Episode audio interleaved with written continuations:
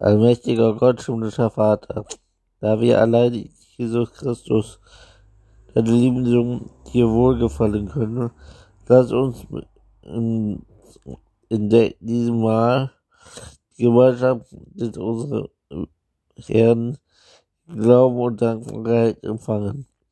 Tröste uns durch deine ewige Güte und Stärkung in neuen Leben.